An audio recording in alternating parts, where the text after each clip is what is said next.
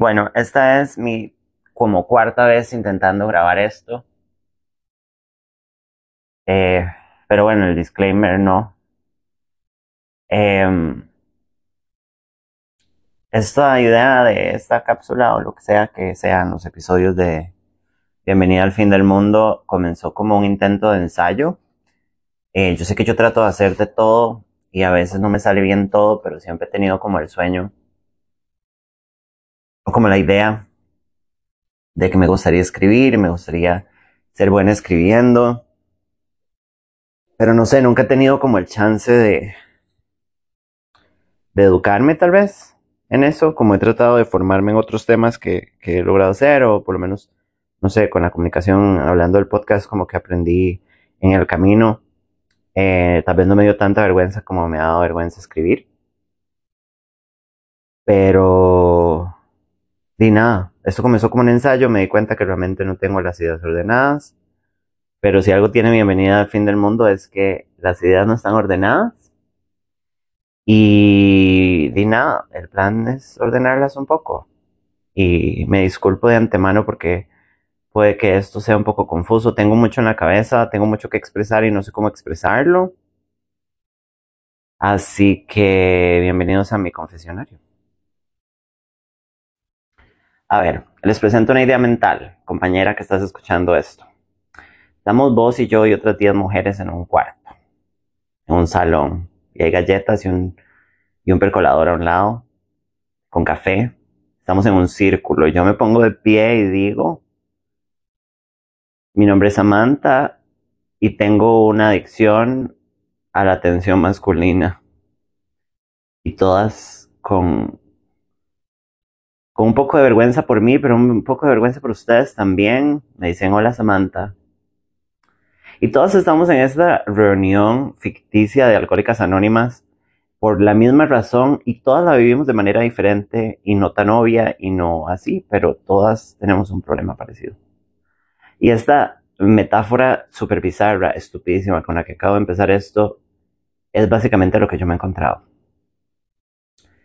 las, las grandes mentes de mi generación, mujeres de 30 para arriba, incluso menores, pero bueno, mis amigas y las mujeres de mi vida, creo que ya todas tenemos más de 30, estamos en una etapa muy específica, estamos en especial, bueno, y hablo de, de mujeres heterosexuales, voy a hablar de mujeres heterosexuales, perdón si ustedes son de cualquier otro colectivo, pero yo sé que aunque yo soy una mujer trans, soy una mujer heterosexual y esto me pasa por el cuerpo y de eso se va a tratar, así que las grandes mentes de mi generación, las grandes mujeres, las mujeres exitosas, mujeres que tienen súper buenos trabajos, incluso podría decir mejores trabajos que los hombres de mi vida, o sea, que están en mi vida, eh, mujeres que viven solas porque se han independizado y son como dueñas de su hogar y de su vida, mujeres que viajan, mujeres que están creciendo en sus trabajos, ya lo dije, pero bueno, em, mujeres bonitas, mujeres con autoestima o en proceso de construir una autoestima con respecto a su cuerpo. Todas agarradas periódicamente con un me dejó en visto, desapareció, era un pura paja y al final no cogimos, yo solo quería coger y fui transparente y me dejó mi amiga Liliana y yo tenemos este chiste de que las mujeres enteras no estamos bien. Hoy se lo dije a mi mamá y se moría de risa porque me dijo, sí, nunca hemos estado bien. Pero mi amiga Liliana y yo lo decíamos porque realmente creo que en esta era estamos viendo desde hace bastante rato, pero creo que ahorita se nos está haciendo muy obvio y a nosotras que somos las millennials del medio, como muy difícil obviar cosas que nos están obstaculizando completamente, como el soportar cosas y también sobrevivir cosas con respecto a vincularnos con varones heterosexuales, eh, de que no estamos bien. Y es muy, es un ride. Y me hace mucha gracia porque, puta, o sea, sí es, es importante que todas hablemos entre nosotras de qué pereza salir con Mae, si me pasó con este Mae.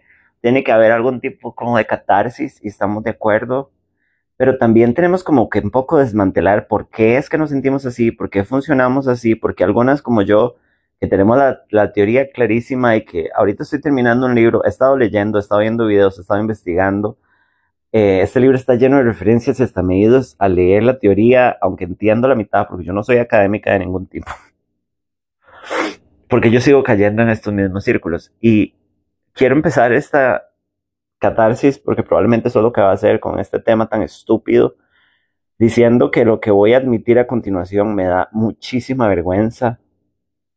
Y yo sé que que yo he sido súper abierta en mis podcasts, o sea, de que empecé por las malas, en malas juntas he expuesto mi vida a un pichazo porque realmente ese es mi estilo y no me siento mal.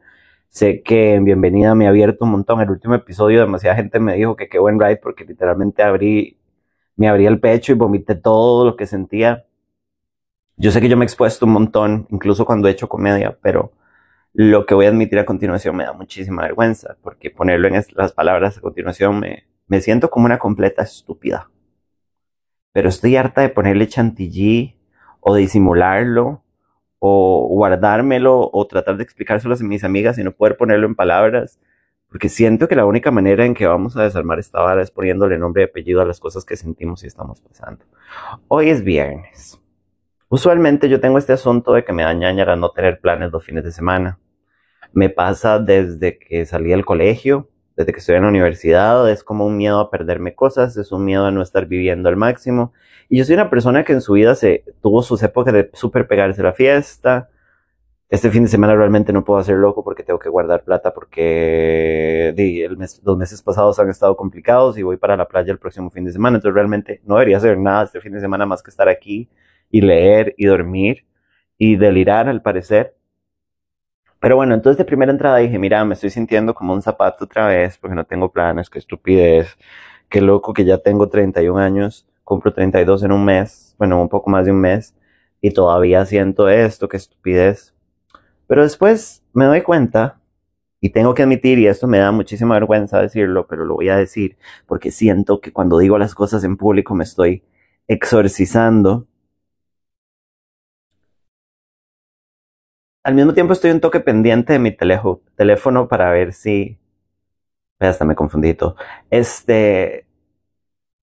Si alguno de los caballeros que rondan mi vida en este momento me escribe, porque si alguno de ellos quisiera verme para ese tipo de intercambios que usualmente tengo con la mayoría de ellos, que es como un intercambio sexual, súper consentido, súper mutuo, lo que sea, pero básicamente la presencia o la atención de cualquiera de estos maes, que son una partida de estúpidos, guapos, pero una partida de estúpidos, me cambiaría el viernes. Entonces ahí tengo que realmente dejar de mentirme y decir, esto no es solo que no tenés planes. Usted ya ha hecho bastante paz con no tener planes, Samantha. Esto es un asunto de validación. De repente tengo que admitir que yo, a pesar de que he hecho un trabajo muy largo con este tema, todavía soy vulnerable a que la atención de un men, eh, la presencia de un hombre en mi vida, ya sea pasajera, casual o permanente, me haga sentir validada y hasta cierto punto. En este libro que estaba leyendo decía que una mujer con un hombre a la par socialmente es un, es un símbolo de estatus. Y es un raid porque cuando uno le dice así, probablemente cualquiera podría como roll their eyes y decirme como, ay Samantha, ¿verdad? Eso no es orgullo y prejuicio. Pero mm, no es orgullo y prejuicio, pero las cosas todavía funcionan un poco así. Les voy a contar. Yo cuando empecé a transicionar sentía, y esto ya lo he dicho antes, pero bueno, se van a echar la historia otra vez. Cuando yo empecé a transicionar, estaba muy centrada en la parte de la transición y con las experiencias que tenían las mujeres trans que me crucé en ese momento, yo me dije, no voy a volver a tener una relación porque un hombre no va a querer estar con una mujer trans y los hombres hetero y la trama. Entonces yo cuando empecé a transicionar tenía esta idea súper fea, pero era honestamente lo que pensaba, que ningún madre iba a querer estar conmigo en una relación seria como las mujeres cis y todavía las mujeres trans, sexo va a sobrar siempre. Sorry, pero a los más heteros les encantan las mujeres trans y creo que incluso no construyen vínculos más serios, la mayoría, por miedo a la sociedad y a lo que digan y a su masculinidad, que son estupidez y ni siquiera voy a entrar en esos detalles. Pero sexo nunca va a faltar, pero yo dije, nadie me va a amar nunca. Yo empecé a vivir abiertamente como chica más o menos un enero, y en octubre conocí a un mae que vino y me dijo, yo quiero una compañera y a mí me gustan las mujeres trans y vámonos. Y este, cuando me di cuenta, yo estaba en una relación con este Mae, fue un gran novio, estuvimos juntos casi tres años, un poco menos. Eh, este Mae a mí me dio mi lugar, me andábamos para todo lado tranquilos. Eh, fue una relación muy mágica, conocimos personas importantes en la vida del otro, eh, conoció mi familia, pasamos malos ratos y bueno, se terminó tengo que admitir una cosa que también me da hasta ñañaras. Pero cuando yo me di cuenta a ese principio de esa relación, que yo apenas tenía ocho meses o tal vez incluso menos de ya vivir como una mujer trans y ser esa persona que pensaba que nunca la iban a volver a querer porque iba a ser un bicho rechazado por la sociedad, lo cual la vida me ha enseñado que realmente no. Cuando llegó un tipo y me dijo, vamos y yo la ando en la mano para todo lado y me pongo a la par suya y yo soy su varón, y así de hecho picha como suena, como lo acabo de decir. No sé, salió, yo siempre digo que Maricruz es como el demonio dentro de mí, Maricruz es un nombre de vieja carepicha, entonces Maricruz. Algo en mí, y qué vergüenza decirlo, dijo, yes, lo logré, suck it, a todas. Y es horrible. Y es un raid porque no tengo nada malo que, que no sé, no me puedo quejar de, de, la persona que me construía a la par de un hombre, pero fueron, o sea, fueron tres años empezando a transicionar, inmediatamente tener un hombre a la par. Y yo creo que yo construí muchísimo de mi validación como mujer del tener un hombre a la par. Porque él realmente di, estaba conmigo porque le gustan las mujeres, nada más le gustan las mujeres trans. Y a mí eso me hizo sentir sumamente validada. Y es muy hecho picha. Y de esto me vine a dar cuenta más adelante en terapia, a los años de haber terminado. Ese sentimiento de logro, como si me acabara de ganar un premio Nobel por tener un bate a la par, es un sentimiento muy extraño. Pero hablando con mis amigas, hablando con mujeres a mi alrededor, viendo mujeres exitosas, pichudas que tengo a mi alrededor, realmente es un tema que me interesa mucho, entonces he sido como muy observadora yo lo celebré porque a mí me hacía sentir validada como mujer y en la sociedad como una mujer que es deseada por los hombres y que, entre comillas, es suficientemente valiosa para tener un hombre a la par. Pero me di cuenta que esa sensación para muchas mujeres, y la gran mayoría, y sorry si ustedes dicen, yo no sé si, no sé cómo las demás, bueno, felicidades, descubriste la pomada canaria, deberías escribir un libro y mandármelo para ver si soluciona esta mierda. Pero las que he podido con como conversar y ser muy honesta, que ellas han sido muy honestas conmigo. Cuando han tenido un bate a la par, o cuando las veo tener un bate a la par, hay ese logro, como que una cambia de categoría. Es horrible y rarísimo. Y no estoy tratando de pintar a ninguna mujer que lo haga, porque incluso yo lo hice como mala. Realmente venimos programados así pero es como una, no sé, en, ese libro que leía y viendo más y como sacando mis propias conclusiones, es un ride porque las mujeres, bueno, y lo hablaba con mi terapeuta a principios de esta semana, las mujeres buscamos pareja y nos vinculamos con hombres de una manera muy diferente a como los hombres buscan pareja y se vinculan con nosotras. Porque para ellos es un logro como personal el conseguir una pareja. Usualmente he conocido hombres desesperados, no me malinterpreten, pero la gran mayoría de los hombres viven esta aventura cuando deciden que quieren amarrar a una mujer, como de, madre, voy a buscarme una novia. Y tengo hombres maravillosos en mi vida que han decidido, quiero una novia y de repente tienen una novia y ya están comprometidos. Eh, lo hacen como con más paz, no se desesperan tanto, las decepciones existen, pero no, no les pegan tanto. Hay mujeres que juegan juegos, valga la redundancia, pero no en el calibre en que veo a mis amigas sufrir juegos, confusiones y sufrimiento en ese quest rarísimo de calabozos y dragones de encontrar un hombre o una pareja. Como les digo, estoy hablando de relaciones heterosexuales. En cambio, las mujeres bueno, perdón, y, lo que yo percibo es que para los hombres el conseguir una pareja es un logro personal, si lo que quieren es una pareja, es como, ah, qué bien, ya tengo eso que yo quería. En cambio, las mujeres entramos a ese mundo salvaje, desde la más fuerte, la más fría y la más indiferente, hasta la más Charlotte de Sex and City que sueña con tener un maridito y irse al río a hacer unas vacaciones, solo a mi ex. Este, todas entramos en ese mundo como de editear y, idealizar tener una pareja y buscar una pareja. Y no quiero ofender a nadie y puta, me incluyo a mí porque como les digo, todo esto está viniendo de un análisis de cómo yo me siento y las mujeres a mi alrededor, pero me pongo al frente. Entonces, si sienten que yo estoy pintando a las mujeres como estúpidas, me estoy pintando a mí como la más estúpida. Pero hay un poquito de desesperación a veces. Y, y al principio cuando hacía la metáfora del, del Alcohólicos Anónimos para mujeres desesperadas, eh, yo decía que todas las mujeres lo vivimos de diferentes maneras, porque es cierto, digamos, está la madre que está saliendo en citas con cualquier madre que pueda todo el tiempo para ver cuando llega el correcto. Me dijo mi madre hay que besar muchos sapos y yo la verdad no sé cómo me siento con, con besar sapos a pesar de que lo he hecho. Eh, yo lo vivo de una manera en donde yo me vinculo solo sexualmente con los hombres, a menos de que cada, al parecer, tres años aparezca un hombre que me haga pensar lo contrario. Pero a mí también me afecta, igual que a ella. A esas mujeres que quieren lo mismo que yo, como un vínculo sexual, pero quieren como vincularse de manera más profunda a la par de lo sexual, pero no ponerse serias, también les afecta.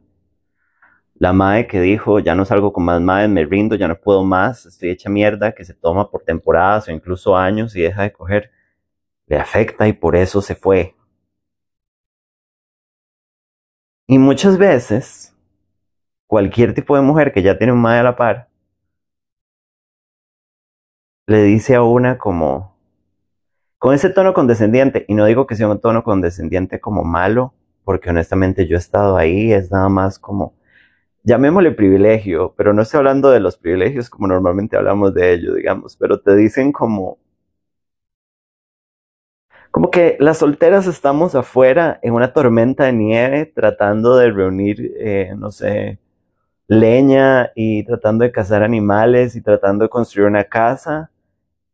Y las, las que tienen ya pareja que tal vez vivieron estas mismas experiencias, pero que ya tenemos mala par, te, te, abren la ventana de su cabaña donde hay como leña y cobijitas y todo, y te dicen, ay, ya lo vas a encontrar, y, ay, no, yo no, qué, qué duro era deitear, no, yo no, yo soy más de, porque es una puta jungla y porque todas estamos comiendo mierda. Y digo, no las juzgo, madre. Yo he estado en esa cabaña, estuve en esa cabaña por años y hace poco, hace dos meses, estuve en esa cabaña por unos meses. And it felt so right. Y esto me lleva a ese incidente que me sucedió hace unos meses y que comenzó en noviembre. Conozco a este mae. Honestamente, este mae hizo todo.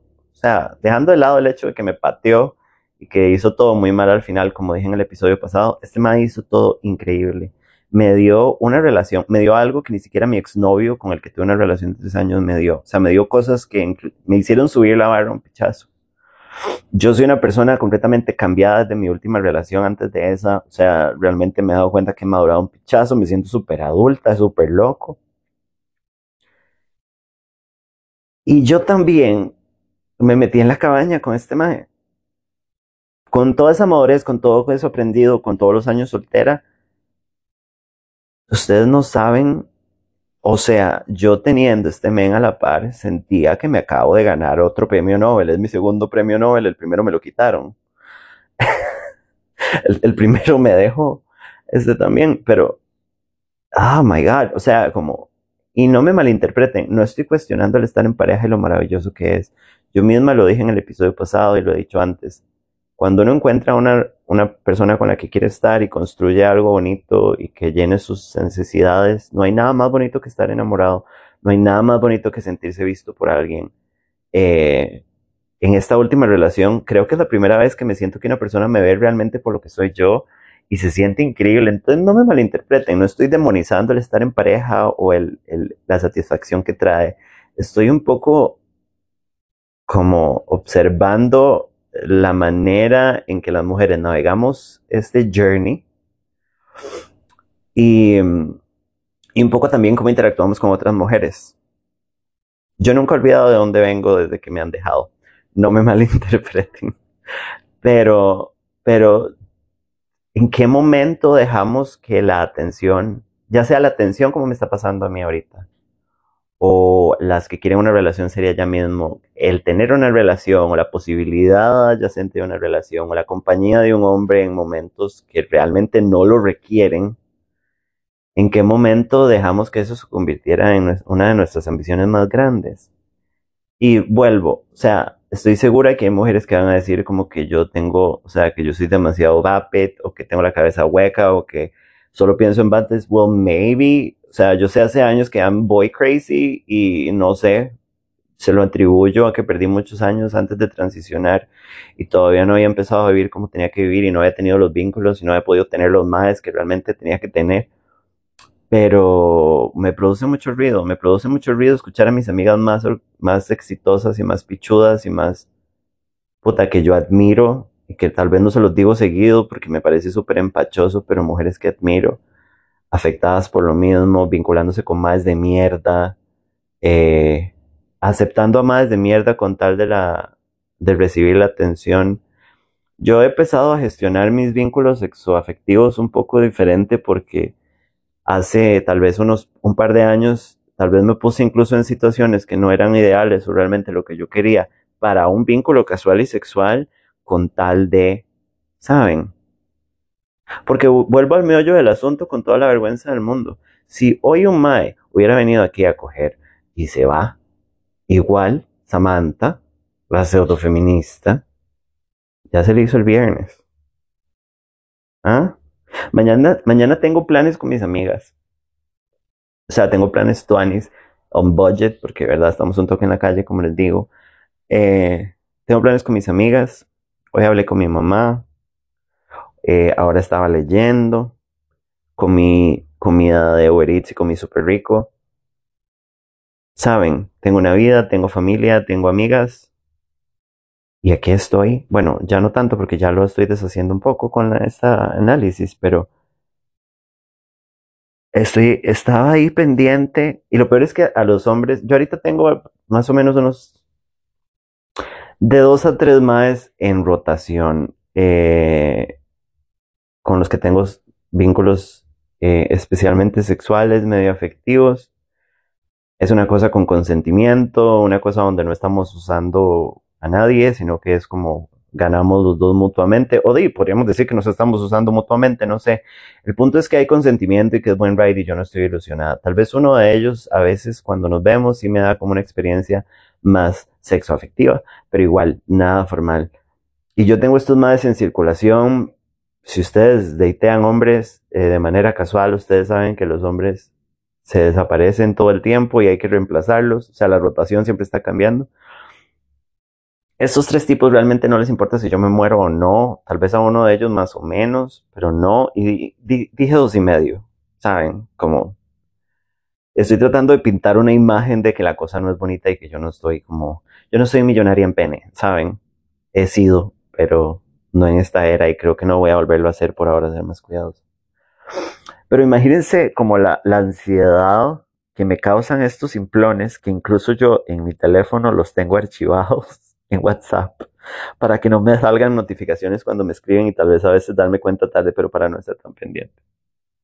Y bueno, estaba pendiente. Y estaba pendiente no porque quiero que vengan a abrazarme y amarme Tal vez si tengo ganas, yo soy una persona muy sexual, siempre se lo atribuyo que todavía tengo testosterona en mi cuerpo. Eh, sí, tal vez estaría bien coger, pero realmente no me urge. Es solo por sentirme vista, por sentirme que un hombre me desea, como madre quiere verme.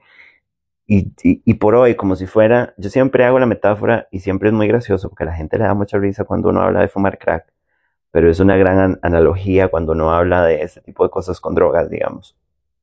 Porque es como, I just need my fix, ¿sabe? Como si viene y pasa esta vara, eh, ya me voy a sentir mejor y ya hice algo el viernes, lo cual es hecho picha, porque básicamente, y voy a seguirme usando mi mismo ejemplo, para que nadie se sienta victimizada. le estoy atribuyendo la acción y la validez de mi tiempo a la presencia de un mae. Which is ridiculous. No sé, toda esta situación me deja pensando mucho. O sea, cómo llegué aquí, pero realmente, como les digo, yo, yo no fui socializada como mujer y realmente yo, no sé, como que me dieron todos los panfletos y absorbí todo, estudié un montón y ya ahora estoy ahí con ustedes. Y esto nos afecta a las mujeres trans de una manera muy específica. Hay algo que tengo claro de haber crecido rodeada de mujeres eh, cisgénero, pero bueno, sí, rodeada de mujeres cisgénero y que mi vida se sostenga gracias a las mujeres cisgénero, a todas las mujeres que tengo, mujeres diversas, pero cisgénero. He aprendido que a las mujeres trans nos pasan por el cuerpo las cosas muy diferentes a las mujeres cisgénero, lo cual incluso me ha hecho entender, no, no a las terfas ni a la gente separatista, pero sí me he dado cuenta, estoy tomando la croa, perdón, este, me ha hecho realmente como darme cuenta que, que a pesar de que yo soy una persona que se siente a veces muy bien adaptada, a pesar de que soy una persona trans y usualmente mi experiencia es muy diferente y podría ser más difícil lo que sea, perdón, ni siquiera, o sea, la manera en que nos afectan a nosotras las cosas, este tipo de comportamientos que estoy hablando en esta cápsula, eh, nos golpea muy diferente. Como les decía al principio de la cápsula, para mí el tener un hombre a la par que se declarara mi pareja de manera pública me hizo sentir validada. y me hizo sentir validada no solo como socialmente de lo que les decía que muchas mujeres cisgénero viven, que es una cosa muy de nuestra sociedad occidental y creo que también la oriental, la verdad. Que le pasa mucho a las mujeres cis, que les dije que las ideas estaban desordenadas, tengan paciencia. Que bueno, que ellas viven y yo también vivo como esta cosa de tener un hombre a la parte de algún tipo de estatus y no es un estatus que literalmente una diga como, ja, ya soy una señora de alguien. Nada más, es una cosa mental, ¿sabe? La cabaña. Sino que encima, el layer más, y lo veo en mis compañeras trans, es que también nos da como ese sentido de ser validadas como mujeres. Ya hablando de género. Y eso es súper podrido, porque yo siento que en los últimos años yo me como, no sé, he hecho un poco la loca con mi identidad. No porque me sienta avergonzada, porque yo en todo lado digo que soy trans y, estoy muy orgullosa de quién soy. Puta, oigan mi voz, o sea, realmente estoy bien parada con quién soy, pero, pero tal vez he dejado de percibir la manera en que me pasan las cosas por el cuerpo y también por eso a veces siento que nadie me entiende. Em, es muy extraño porque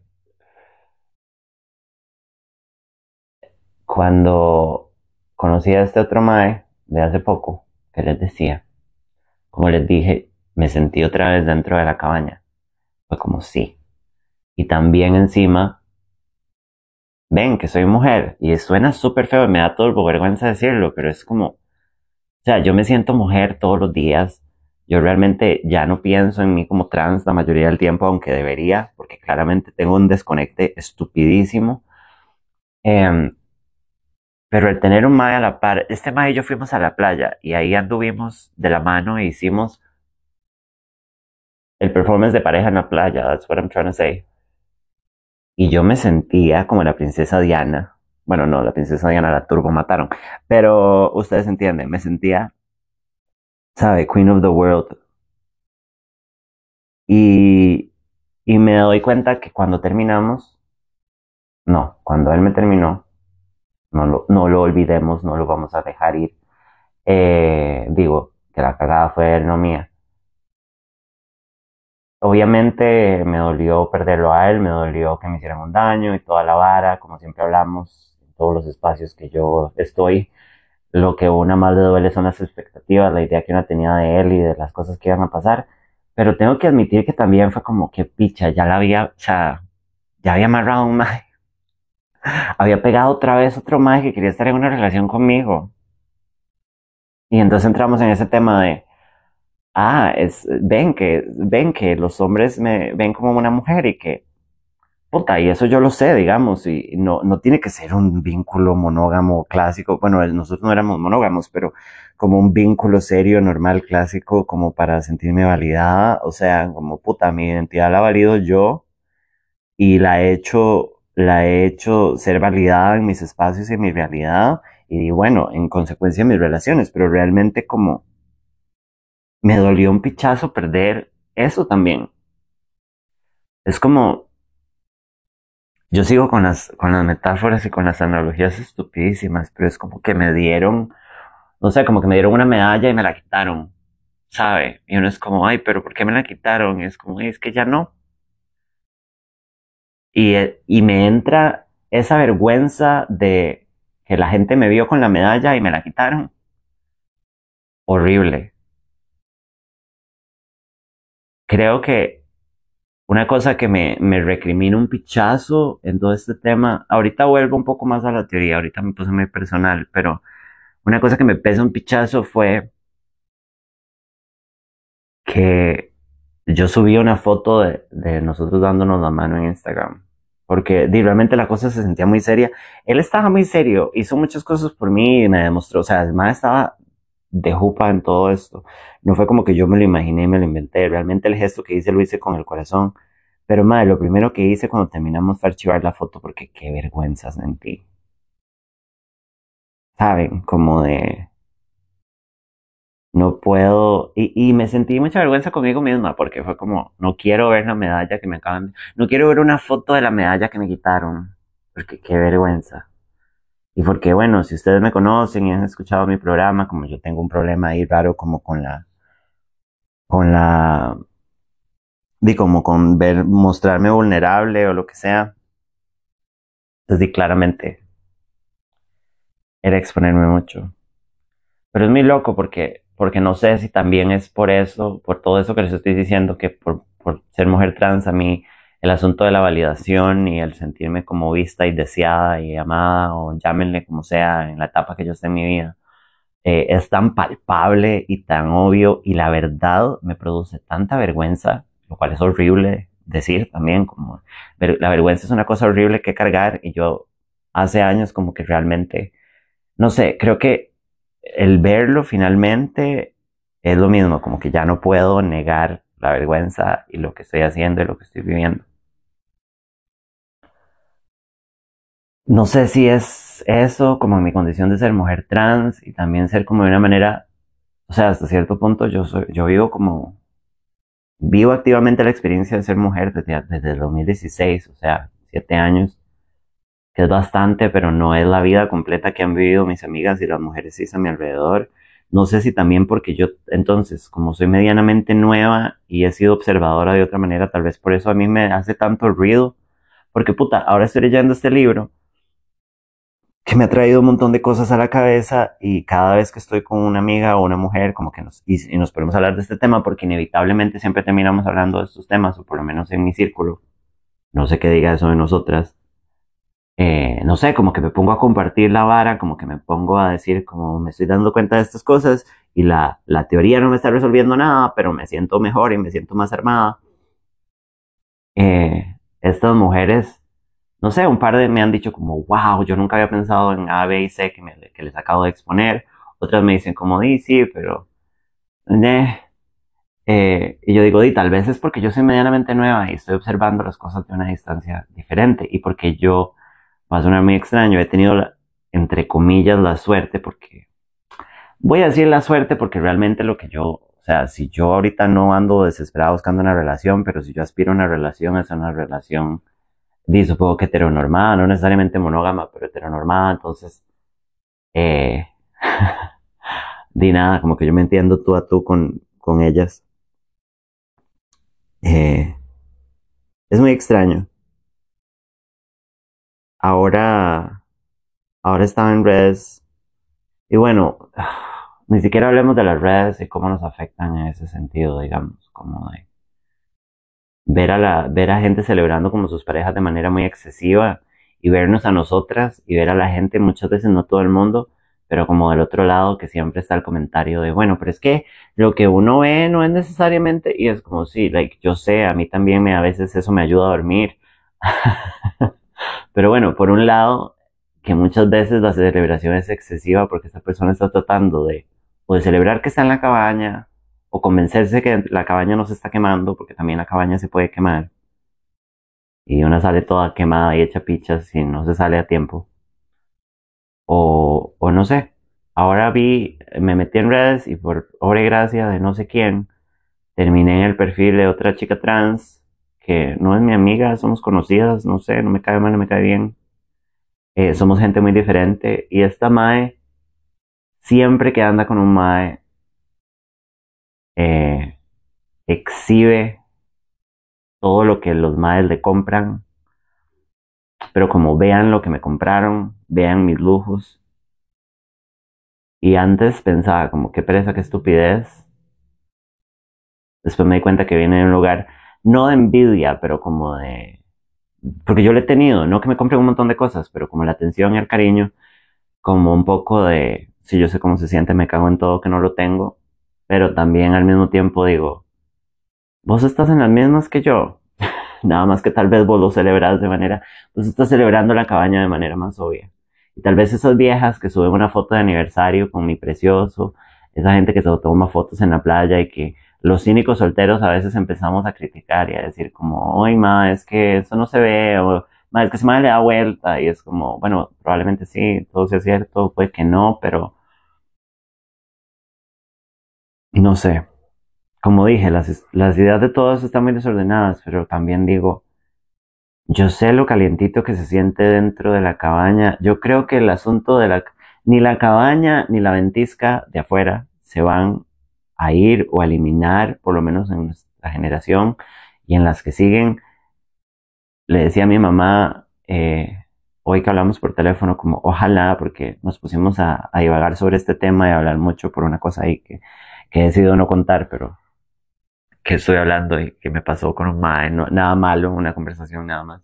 Yo estaba hablando con mi mamá de eso y le dije, como ojalá mi sobrina Valentina, que tiene ocho años ahorita, que ellos vean por lo menos un poco los frutos de, de un sistema, de una sociedad, es que no odio decir el sistema, como de, de un ser mujer que se vincula con hombres, y es que ella decide terminar vinculándose con hombres, ojalá no, eh, más compasivo con nosotras mismas, menos dependiente, más independiente, pero independiente en serio, porque y no nos estoy juzgando porque no seamos independientes, porque realmente estamos haciendo lo mejor que podemos con el fucking crianza y sistema y cosa que tenemos, cosa que vivimos. Pero ojalá las próximas generaciones, como las más cercanas, puedan vivir como una cosa más noble y así.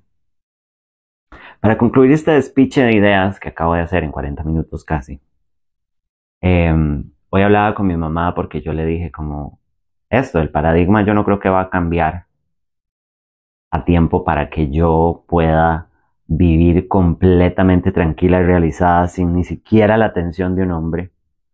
Yo me puedo emancipar completamente de eso. Y la verdad, chiquillas, las amo, pero yo creo que ustedes ni mis amigas lo vamos a tener por lo menos completamente resuelto. Y si usted siente que me quiere mandar a la mierda y decirme que usted ya lo tiene resuelto, pues bueno, felicidades y escríbame y me cuenta.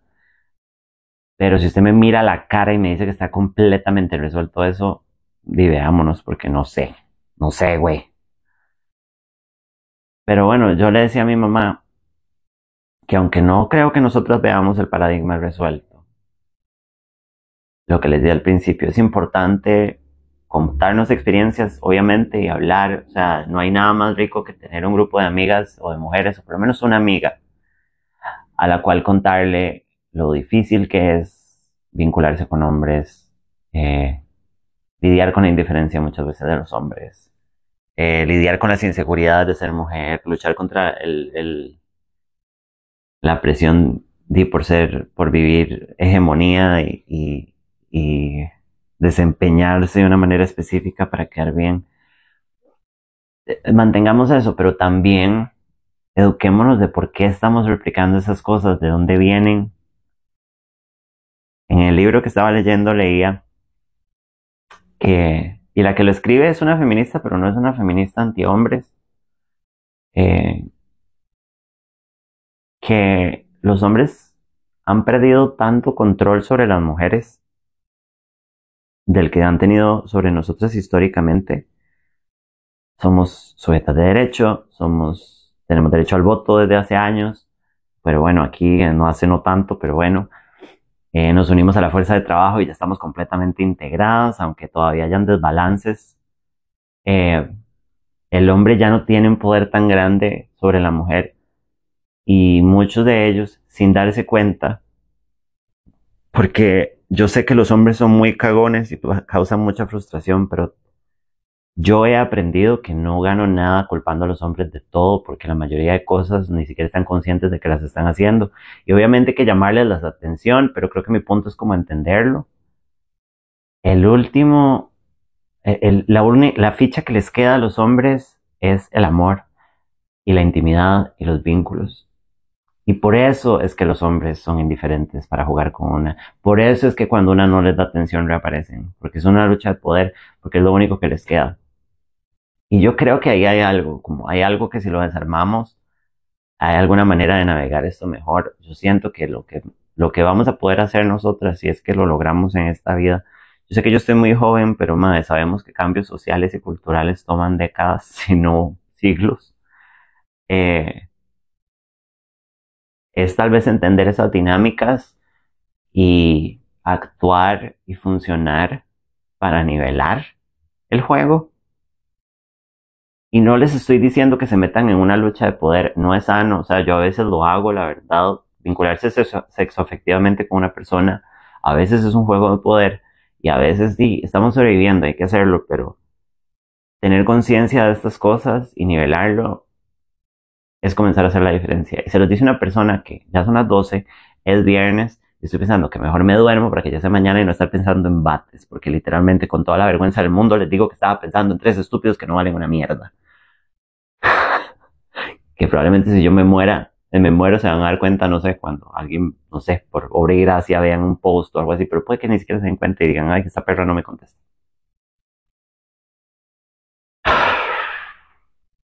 En estas conversaciones a veces es como, es como triste, no sé, me, me, me recuerda cuando estaba en espacios feministas y muchas veces decíamos como de que no sé, una lucha, lucha y lucha, pero a veces está en espacios con compañeras y realmente es de verse las unas a las otras y decir, madre, qué cansada que estoy. ¿Sabes? La lucha no se acaba. Y yo sé que a veces suena como que estoy exagerando el, el, el, el asunto del amor y el de vincularse, pero es una cosa que siempre me ha producido mucho ruido. Es una cosa que está siendo demasiado importante ahorita en mi vida y realmente me está quitando la paz y por eso lo estoy hablando. Pero es lo que es. No sé, creo que la última idea que también saqué de este libro, yo muchas veces he pensado que la solución es comportarme como un mae, como la idea estereotípica de que el hombre consume y se consume a las mujeres como objetos, como carne, como cosas, ¿saben? ¿Quién sigue? Next, no hay vínculo. Hay mujeres que lo hacen, yo sé, pero o sea, también seamos honestas y somos bugas, los más lo hacen más y muchas de nosotras hemos entrado en un modo Samantha Jones de, y a veces Samantha Salas de, de hacerlo como algo muy transaccional. Y yo creo que también, y esto lo decía esa autora, Tamara Tenenbaum, en una entrevista y en el libro, tenemos que empezar un poco a desarmar como la manera en que nos vinculamos eh, no sé, las reglas son muy estrictas a veces. Incluso yo peco de a veces ponerme muy estricta con las reglas, como si usted y yo somos amigos, somos solo amigos. Si tenemos un vínculo sexual efectivo, yo necesito esto y esto y esto y esto y esto y esto de usted. Eh, no sé, hay gente que tengo pareja y usted me lo tiene que dar todo, aunque yo tenga amigos. Creo que tenemos que empezar a, a explorar nuevas maneras de vincularnos para ver si lo podemos hacer funcionar yo sé que los hombres a veces son muy estúpidos, pero también estoy segura que están bien desubicados igual que nosotras. Eh, no sé, cuestionemos el status quo como si fuéramos High School Musical. hagamos lo posible por, puta, yo sé que esta charla y el libro que estoy leyendo, que ahora estaba leyendo, perdón, y sentarme aquí a hablar mierda y fumar cigarro y, y así no me va a calmar por completo ese malestar y esa necesidad de que alguno de estos imbéciles me escriba.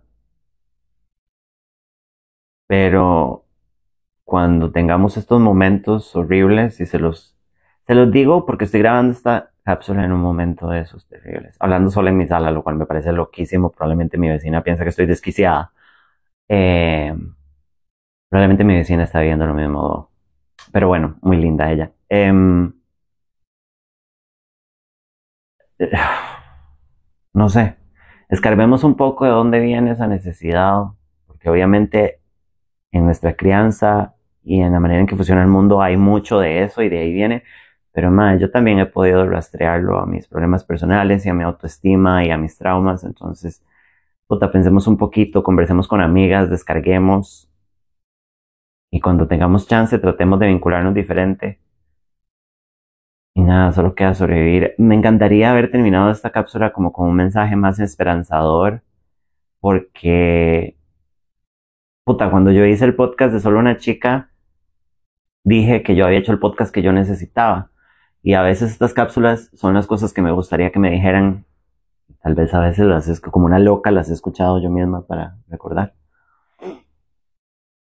Y me encantaría terminar esta cápsula con un mensaje completamente esperanzador. Creo que no es un mensaje desesperanzador, pero no es como la cosa, no sabe, no les di la pomada canaria, pero creo que, no sé, en este momento en donde estoy viviendo una etapa complicada con este tema, para mí el conocimiento, o sea, leer, informarme, ha sido la manera de mantenerme a flote.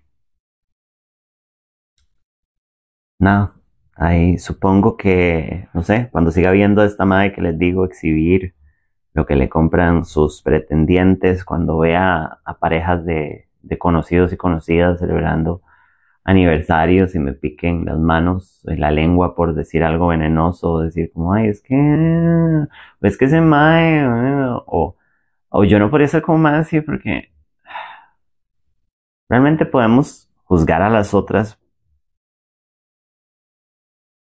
por, por refugiarse en el calor de la cabaña. Todas estamos en lo mismo. Y seamos honestos, si nos abren la puerta vamos a entrar por lo menos un ratito. Y creo que lo más sensato que les puedo decir es como disfruten los ratitos dentro de la cabaña. Tal vez la vida es disfrutar los ratos en donde hay chance de estar dentro de la cabaña, pero cuando estemos en la ventisca, por lo menos salir bien abrigadas y disfrutar de la nieve, a pesar que la nieve pues tampoco ustedes entienden la estúpida metáfora. Ya me voy a ir a dormir. Pero gracias por escucharme, les quiero mucho. Eso quedó larguísimo. Si llegaron hasta acá, Dios los bendiga. Y nada, vaya con Dios.